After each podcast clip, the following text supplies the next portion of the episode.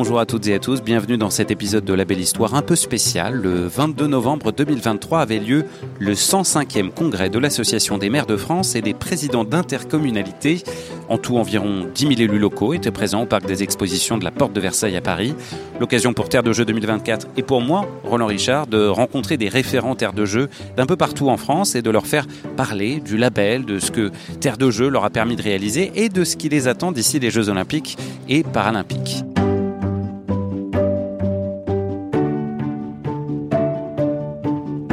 Nous sommes avec Mathieu Alix, membre du comité de pilotage Terre de Jeux pour la ville de Gompoutouvre en Charente. Mathieu, première question. Qu'est-ce que vous retenez de ce que vous avez pu mettre en place avec le label Terre de Jeux?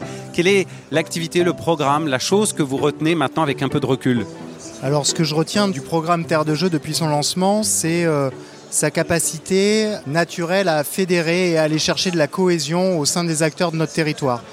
Sur notre commune à Gomprontour, par exemple, nous avons pu, au travers du label Terre de Jeux, rassembler pour la première fois toutes les associations de notre commune, donc euh, aux alentours d'une dizaine de sports, pour pouvoir proposer à la population une journée de découverte de tous les sports olympiques qui étaient sur notre commune.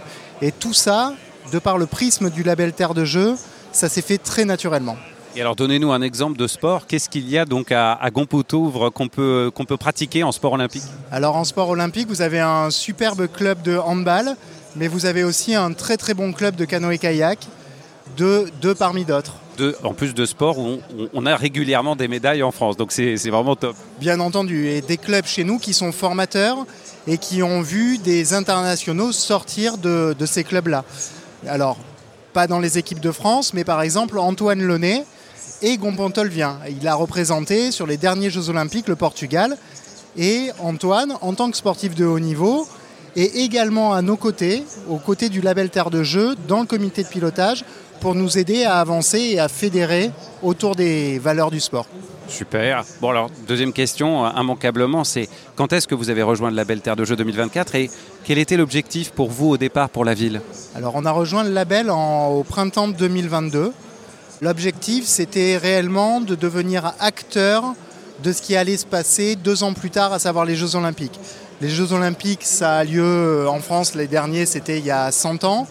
Et ce qu'on s'est dit, c'est qu'on avait intérêt pour euh, notre population à pouvoir faire en sorte qu'ils soient, qu'ils puissent être acteurs de cette dynamique-là olympique. Les Jeux approchent. Qu'est-ce que vous attendez avec le plus d'impatience dans ce que vous avez déjà mis en place? Est-ce que c'est la semaine olympique, c'est le relais de la flamme ou c'est peut-être la célébration pendant les Jeux même? Qu'est-ce que vous attendez à Goncourt-Ouvre avec impatience? Alors le relais de la flamme, ce sera euh, un moment important et euh, j'appelle de mes voeux à ce que euh, l'ensemble des départements qui, qui ont la charge de l'organisation n'oublient pas l'ensemble des collectivités qui sont labellisées Terre de Jeux parce que notre engagement, euh, voilà, il est pour faire partie de toute la fête. Donc euh, effectivement, la, flamme olympique. Et ensuite, on attend avec impatience, euh, bien entendu, de voir les athlètes, nos athlètes français, nous rapporter un maximum de médailles. Est-ce qu'on peut être indiscret et vous demander déjà peut-être un petit truc que vous avez prévu pour le relais de la flamme, un petit, un petit quelque chose? Alors pour le relais de la flamme, pour le moment, je ne saurais pas répondre à cette question-là. On est en, préparation actuellement là avec l'ensemble du comité de pilotage Terre de Jeux à Gompontouvre en préparation de ce que va être le programme 2024 des festivités. On sait qu'il y a des choses qui vont perdurer. On propose par exemple dans le cadre du label Terre de une, euh, une, activité tous les derniers samedis de chaque mois qui s'appelle Gym qui est ouvert à l'ensemble de notre population. Et sur deux heures de temps, les gens ont le loisir de nous rejoindre pour faire deux heures de sport et pour qu'on bouge ensemble. Ça, on sait déjà qu'en 2024, c'est des choses qui vont être euh, reproduites. Je vous en parlais tout à l'heure, la journée des associations, on a aussi pour ambition de la, de la reconduire. Très bien, très bien. Dernière question. Je demande ça souvent aux, aux référents, aux gens qui sont en local. Si vous deviez résumer en quelques mots ce qu'est ce label Terre de Jeux 2024 Terre de Jeux 2024, c'est une formidable opportunité de réunir les gens. Voilà, très simplement au travers de l'ensemble des valeurs que véhicule le sport. C'est un très bon moyen pour les collectivités de pouvoir se raccrocher à ça et de pouvoir aller fédérer autour des valeurs du sport, les valeurs d'inclusion, les valeurs de partage, les valeurs d'entraide, d'exigence aussi. Voilà.